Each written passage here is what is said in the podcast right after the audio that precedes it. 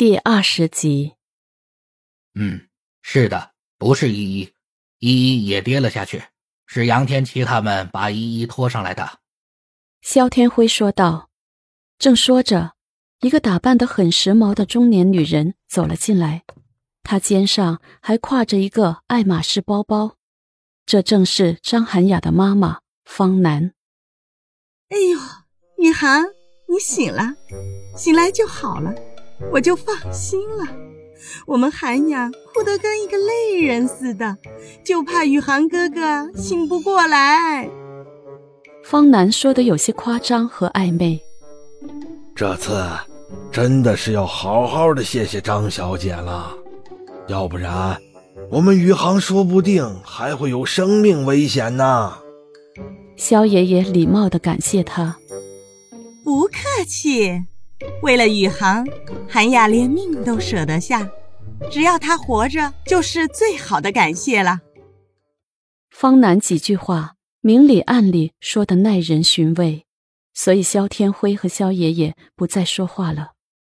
宇航还在呆呆的回忆着什么，在他极为模糊的意识里，记得有一双温暖的女人的手，抓住了自己冰冷的手。那时候的感觉真的很美好，但是他总觉得那是依依的手，除了这点意识，其他的他没有印象了。可是现在他们都告诉自己，是韩雅救了自己，那也许真的是韩雅救了自己。晚上大家都走了，他起床要去看依依，刚刚走到他的病房门口。就看见依依躺在床上，坐在旁边的人正是殷超然。依依应该是已经睡了，殷超然很温柔的看着他。宇航停住了脚步，在门外默默的看了一会儿，就转身回到了自己的病房。夜凉如水，他回忆起这两年来，自从依依有了这个画室以后。他们在一起的时间就越来越少了，几乎有一半以上新上线的电影、有趣的演出都是张涵雅陪着他去看的。去餐厅吃饭，很多时候也都是和杨天琪、张涵雅他们去的。而约好的平安夜，依依竟然也没来。其实那天他精心准备了一枚求婚的戒指，可是依依。终究没有出现，而在皑皑大雪之中救了自己的人，也是张涵雅。忽然间，这个本来和他并无瓜葛的女子，成了他生活中不可或缺的一个角色。想起来，张涵雅送给他的圣诞节礼物也是很用心的，而依依似乎早就不在乎他了。平安夜。竟然和超然两个人出去约会，还不接听他的电话。他正想着，张涵雅就走了进来，手里还拿着一个保温瓶。雨涵哥哥，我妈妈说你醒了，我就给你带了点鸡汤。张涵雅走了进来，谢谢你，我听说是你救了我。宇航充满感激地说。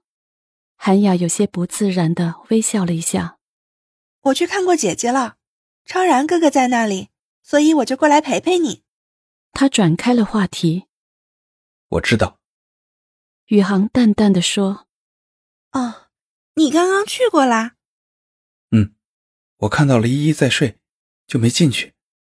宇航的神色有些黯然。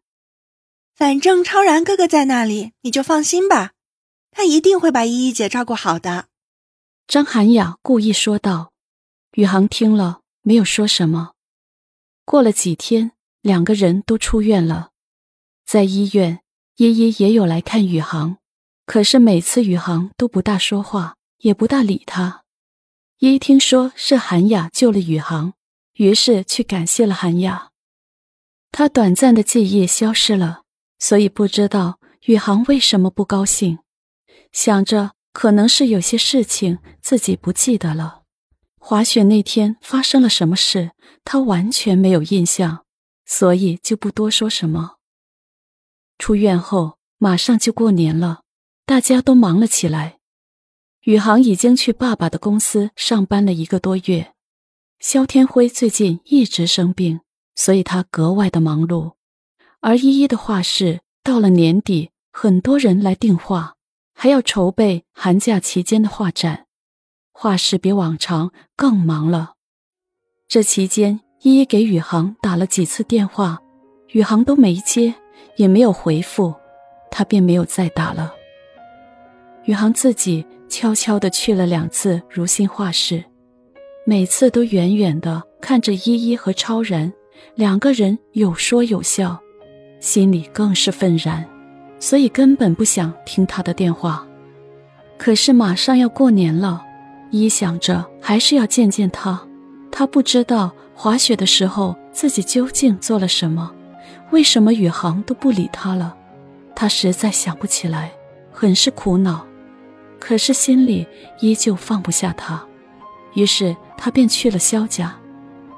快到的时候，远远就看见宇航带着韩雅有说有笑的两个人从肖家出来。看见这一幕，他失神了。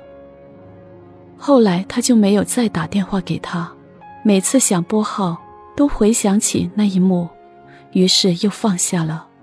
而宇航也没有打给他任何一个电话。